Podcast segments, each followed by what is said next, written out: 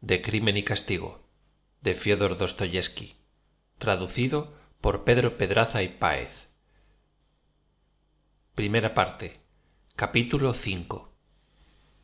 En efecto no hace mucho que me proponía ir a casa de razumiquín a fin de suplicarle que me proporcionase algunas lecciones o cualquier otro trabajo se decía raskolnikov. Pero ahora de qué ha de servirme supongamos que puede proporcionarme alguna lección. Hasta quiero suponer también que hallándose en fondos se quede sin un kopek ni siquiera para facilitarme medios con que comprar unas botas y el traje decente que necesita un pasante. Bueno y después qué hago yo con unas cuantas piataks qué resuelvo con ellos bah sería una necedad ir a casa de la razón de saber por qué se dirigía entonces a casa de su amigo le causaba tormento mayor de lo que a sí mismo se confesaba. Ansiaba dar algún sentido siniestro a esta marcha en apariencia la más sencilla del mundo. Es posible que en mi situación haya puesto mis esperanzas todas en razumiquín pensaba yo realmente de él remedio se preguntaba con estupor reflexionaba se frotaba la frente y de repente después de haber puesto algún tiempo su espíritu en tortura brotó en su cerebro una extraña idea. Sí iré a casa de razumiquín pero no ahora. Iré a verle al día siguiente cuando aquello esté hecho y mis negocios tengan otro aspecto. Apenas hubo pronunciado aquellas palabras experimentó una brusca conmoción. Cuando aquello esté hecho exclamó con un sobresalto que le hizo levantarse del banco en que estaba sentado. Sucederá eso será posible dejó el banco y se alejó con apresurado paso. Su primer movimiento fue el de dirigirse a su domicilio mas para qué volver a aquel aposento en que acababa de pasar más de un mes premeditando todo aquello. Al saltarle este pensamiento se sintió disgustado y se puso a marchar a la aventura. Su temblor nervioso tomó un carácter febril. Se estremeció convulsivamente y a pesar de la elevación de la temperatura tenía frío. Casi a su pesar cediendo a una especie de necesidad interior se esforzaba en fijar su atención en los diversos objetos que encontraba para librarse de la obsesión de una idea que le trastornaba. En vano trataba de distraerse. A cada instante caía en su preocupación. Cuando levantaba la cabeza dirigía sus miradas en torno suyo y olvidaba durante un minuto lo que venía pensando y aun el lugar donde se encontraba. De este modo fue como atravesó toda la plaza de basilio desembocó en el pequeño neva pasó el puente y llegó a las islas. El verdor y la frescura regocijaron sus ojos acostumbrados al polvo a la cal a los montones de arena y de escombros. Allí nada de ahogo de exhalaciones metíficas ni de tabernas. Pero pronto perdieron estas sensaciones nuevas su encanto y dieron lugar a una gran inquietud a veces el joven se detenía delante de alguna quinta que surgía coquetonamente en medio de una vegetación riente. Miraba por la verja y veía en las terrazas y balcones mujeres elegantemente vestidas o niños que correteaban por los jardines. Se fijaba principalmente en las flores. Era lo que atraía más sus miradas. De tiempo en tiempo pasaban al lado de él caballeros y amazonas y soberbios carruajes los seguía con los ojos curiosos y los olvidaba antes de que lo hubiese perdido de vista. Se detuvo para contar el dinero que llevaba en el bolsillo y se encontró dueño aproximadamente de treinta kopeks he dado veinte al guardia y tres a anastasia por la carta pensó. Por consiguiente son cuarenta y tres o cincuenta kopeks los que dejé ayer en casa de había tenido motivo para comprobar el estado de su hacienda pero un instante después ya no se acordaba de la razón por la cual sacó el dinero del bolsillo. A poco rato se acordó de comer al pasar delante de un figón. Su estómago se lo recordaba. Entró en la taberna se echó al cuerpo una copa de aguardiente y tomó un bocado. El poco aguardiente que acababa de tomar le hizo inmediatamente efecto le pesaban las piernas y le dio sueño. Quiso volverse a su casa pero al llegar a petrovskij ostrov comprendió que no podía dar un paso más. Dejó pues el camino penetró en el soto y se echó en la yerba durmiéndose en seguida cuando se está algo enfermo los sueños suelen distinguirse por su relieve extraordinario y por su asombrosa semejanza con la realidad. El cuadro es a veces monstruoso pero la mise en scène y todo lo que pertenece a la representación son sin embargo tan verosímiles los detalles tan minuciosos y ofrecen por lo imprevisto una combinación tan ingeniosa que el soñador aunque sea un artista como pushkin o turgenev sería incapaz despierto de inventarlos también. Estos sueños morbosos dejan siempre un gran recuerdo y afectan profundamente el organismo ya quebrantado del individuo. Raskolnikov tuvo un sueño horrible. Se veía niño en la pequeña ciudad en que vivía entonces con su familia. Era un día festivo y al anochecer se paseaba extramuros acompañado de su padre. El tiempo era gris la atmósfera pesada los lugares exactamente tales como su memoria los recordaba en su sueño advirtió más de un detalle de que despierto no se acordaba.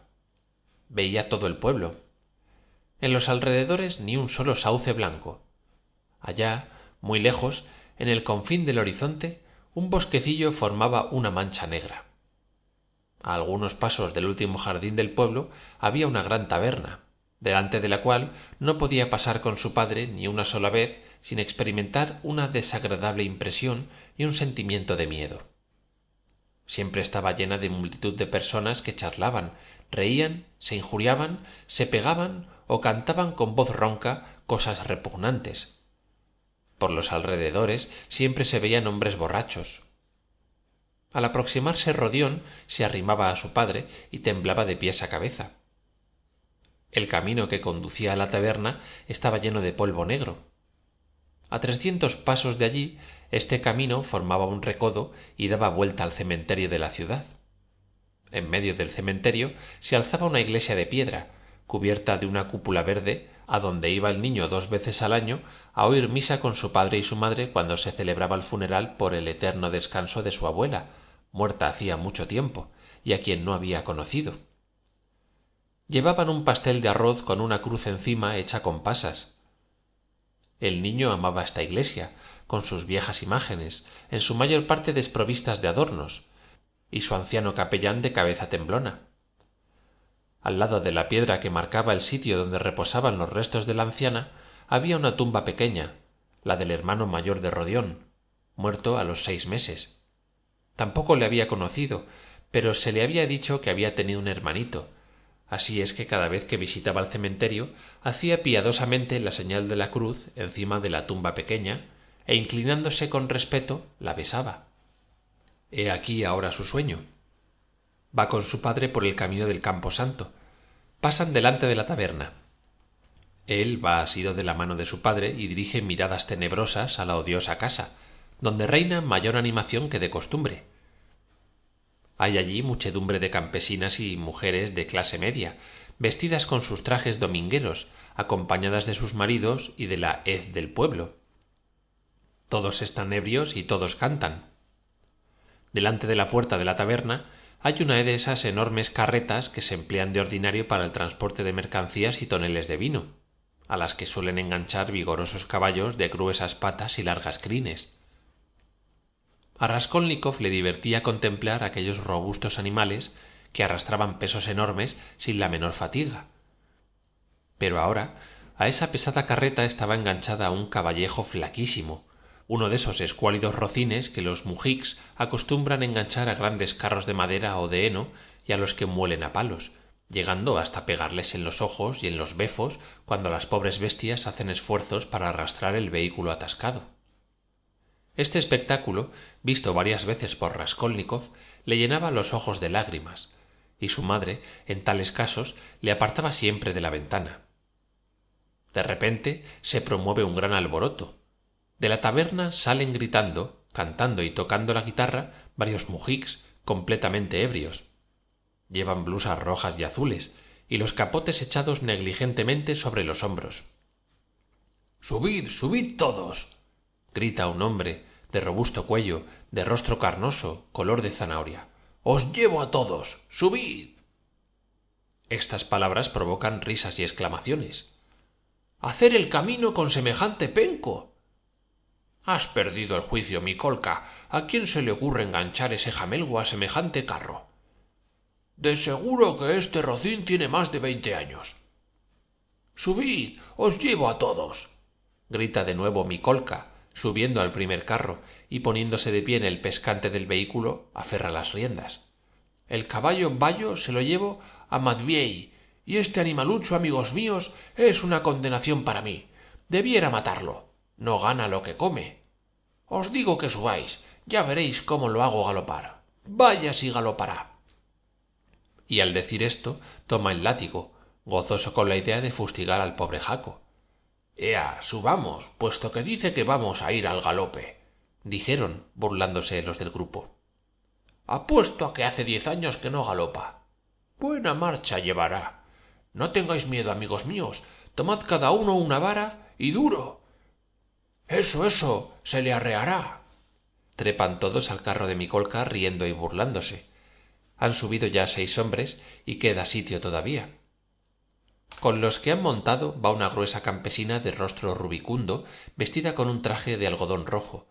En la cabeza una especie de gorro adornado con abalorios y va partiendo avellanas y se ríe de tiempo en tiempo. También se ríe la gente que rodea el carro. Y en efecto cómo no reírse ante la idea de que semejante penco lleve al galope a tantas personas dos de los que están en el carro toman látigos para ayudar a mi colca. Andando grita este último. El caballo tira con todas sus fuerzas pero lejos de galopar apenas si puede avanzar un paso. Patalea gime y encoge los lomos bajo los golpes copiosos como el granizo que los tres látigos le descargan redoblan las risas en el carro y en el grupo. Pero mi colca se incomoda y golpea al jaco con más fuerza como si en efecto esperase hacerle galopar. Dejadme subir a mí también amigos míos grita entre los espectadores un joven que arde en deseos de mezclarse con la alegre pandilla. Sube respondió mi colca subid todos que yo le haré correr.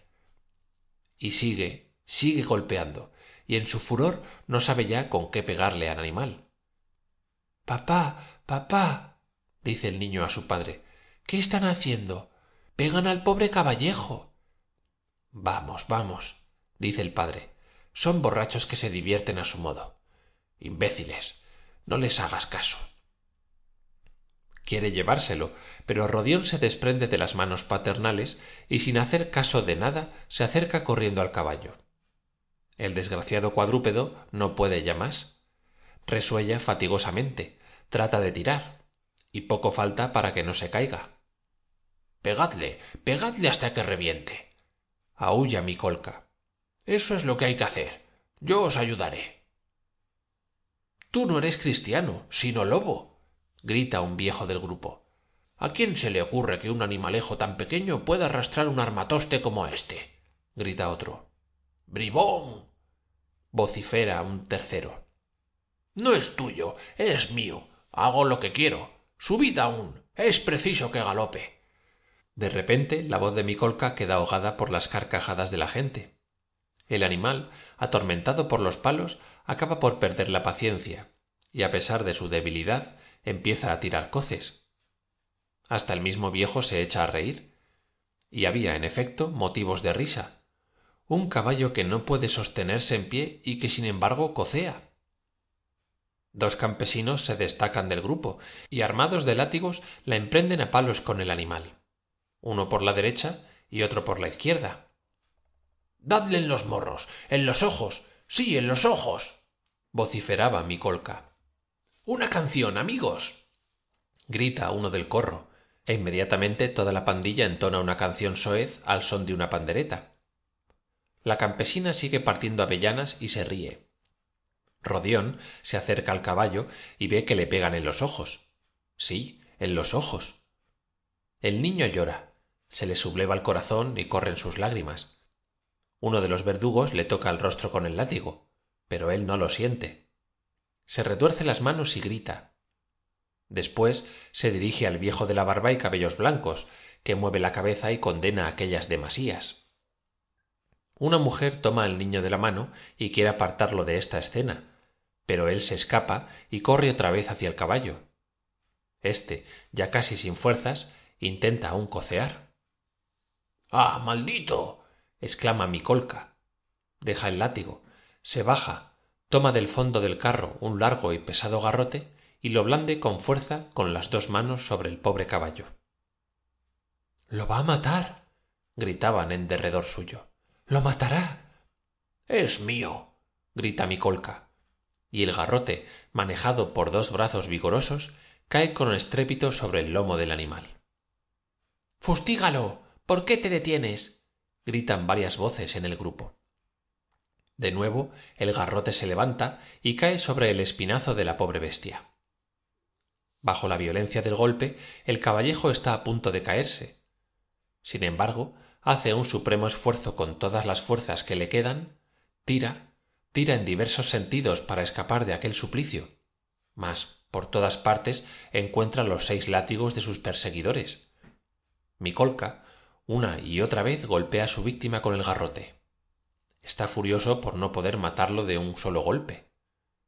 No quiere morir gritan los del grupo. No le queda mucho de vida observa uno de los que contemplan regocijados el bárbaro espectáculo. Se acerca su último momento. Dale con un hacha. Es el medio de acabar con él. Apunta un tercero. Dejadme dice micolca y suelta el garrote. Busca de nuevo en el carro y toma una barra de hierro. Fuera grita y asesta un violento golpe al pobre caballo. El penco se tambalea. Quiere aún tirar pero un segundo golpe con la barra le tiende en el suelo como si le hubiesen cortado instantáneamente los cuatro miembros. Acabemos aúlla micolca que fuera de sí salta del carro. Algunos mocetones rojos y avinados agarran cada cual lo que tienen más a mano. Látigos palos el garrote y corren al caballo expirante. Micolca en pie al lado de la bestia la golpea sin cesar con la barra de hierro el caballo extiende la cabeza y muere. Ha muerto gritan en el grupo. Por qué no quería galopar era mío gritó micolca teniendo siempre en la mano la barra. Tenía los ojos inyectados de sangre. Parecía enfurecido porque la muerte le hubiese quitado su víctima. La verdad tú no eres cristiano gritan indignados algunos asistentes el pobre niño está fuera de sí.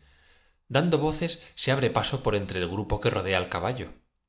Levanta la cabeza ensangrentada del cadáver. Le besa en el hocico y en los ojos. Después en un repentino arrebato de cólera cierra los puños y se arroja sobre mi colca. En aquel momento su padre que desde hace un rato le buscaba lo encuentra al fin y le aparta de la gente. Vámonos vámonos le dijo. Volvamos a casa papá por qué han matado al pobre caballo solloza el niño pero le falta la respiración. De su garganta salen roncos sonidos. Son barbaridades de gente ebria. Nada tenemos que ver con ellos dice el padre. Rodión le oprime entre sus brazos pero siente tal fatiga quiere respirar. Grita y se despierta raskolnikov se despertó jadeando con el cuerpo húmedo y los cabellos empapados de sudor. Se sentó bajo un árbol y respiró con fuerza. Gracias a dios no ha sido más que un sueño dijo. Cómo iré a tener fiebre no sería extraño después de un sueño tan horroroso tenía quebrantados los miembros y el alma llena de obscuridad y de confusión. Apoyó los codos en las rodillas y dejó caer la cabeza entre las manos dios mío exclamó será posible en efecto que yo tome un hacha y parta el cráneo de aquella mujer será posible que yo ande por encima de sangre tibia y viscosa que fuerce la cerradura robe y me oculte temblando ensangrentado con el hacha señor será posible al decir esto temblaba como la hoja en el árbol. Pero por qué pienso en esas cosas continuó con profunda sorpresa. Veamos. Sé muy bien que no soy capaz de ello. Por qué pues me atormenta esa idea ayer ayer ya cuando fui a hacer el ensayo comprendí perfectamente que aquello era superior a mis fuerzas. De dónde procede que siga dando vueltas a la misma idea ayer al bajar la escalera iba diciendo que era innoble odioso repugnante solamente pensar en tal cosa me aterraba. No no me atreveré. Esto es superior a mis fuerzas. Aunque todos mis razonamientos no dejasen lugar a duda aunque todas las conclusiones a que he llegado durante un mes fuesen claras como el día exactas como la aritmética no podría decidirme a dar este paso. No soy capaz. Por qué pues por qué ahora se levantó miró en torno suyo como si se sorprendiese de estar allí y se encaminó hacia el puente t. Estaba pálido y le brillaban los ojos. Todo su ser mostraba decaimiento pero comenzaba a respirar con más libertad. Se sentía ya libre del horrible peso que durante largo tiempo le había oprimido y su alma recobraba la paz. Señor exclamó muéstrame mi camino y renunciaré a este designio maldito al atravesar el puente miró tranquilamente el río y contempló la resplandeciente puesta de sol. A pesar de su debilidad no se sentía cansado. Se hubiera dicho que acababa de recobrar repentinamente la salud de su espíritu. Ahora es libre. Estaba roto el encanto. Había cesado de influir sobre él el horrible maleficio. Más tarde raskolnikov se acordó minuto por minuto del empleo de su tiempo durante aquellos días de crisis. Entre otras circunstancias venía a menudo a su pensamiento una que aun cuando en rigor no tenía nada de extraordinario le preocupaba como una especie de terror supersticioso a causa de la acción decisiva que había ejercido sobre su destino. He aquí el hecho que constituía para él siempre un enigma. Por qué cuando cansado exhausto hubiera debido como era natural volver a su casa por el camino más corto y más directo. Se le había ocurrido pasar por el mercado de heno en donde nada absolutamente nada le llamaba. Verdad era que este rodeo no alargaba mucho su caminar pero resultaba completamente inútil. Se le había ocurrido mil veces volverse a su casa sin fijarse en el itinerario recorrido. Pero por qué pues se preguntaba siempre por qué aquel encuentro tan importante tan decisivo para mí al mismo tiempo tan fortuito que tuve en el mercado de leno a donde no tenía para qué ir se verificó en el momento mismo en que dadas las disposiciones en que me encontraba había de tener para mí las más graves y terribles consecuencias tentado estaba de ver en esta fatal coincidencia el efecto de una predestinación. Cerca eran de las nueve cuando el joven llegó al mercado de leno los tenderos cerraban sus establecimientos. Los vendedores ambulantes se preparaban lo mismo que los tratantes a volver a su casa. Obreros y desarrapados de toda especie bullían en los alrededores de los bodegones y tabernas que en el mercado de leno ocupaban el piso bajo de la mayor parte de los edificios.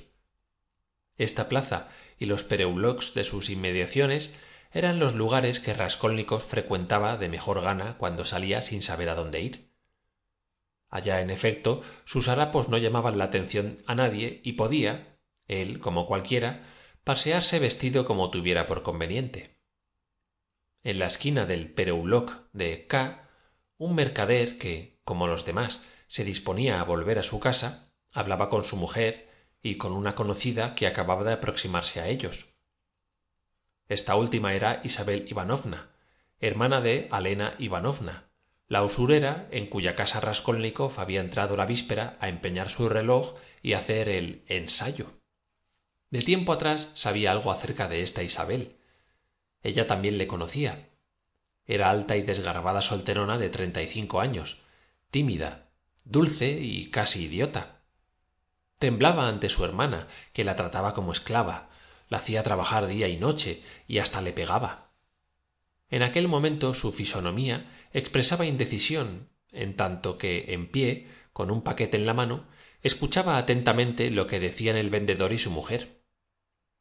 Estos hablaban de algo importante a juzgar por el calor que ponían en sus palabras. Cuando raskolnikov vio de repente a isabel experimentó una sensación extraña parecida a profunda sorpresa aunque este encuentro no tuviese nada de asombroso es preciso que esté usted aquí para tratar el negocio isabel ivanovna dijo con fuerza el vendedor. Venga usted mañana de seis a siete. También vendrán los otros. Mañana dijo vacilante isabel que parecía temerosa de decidirse.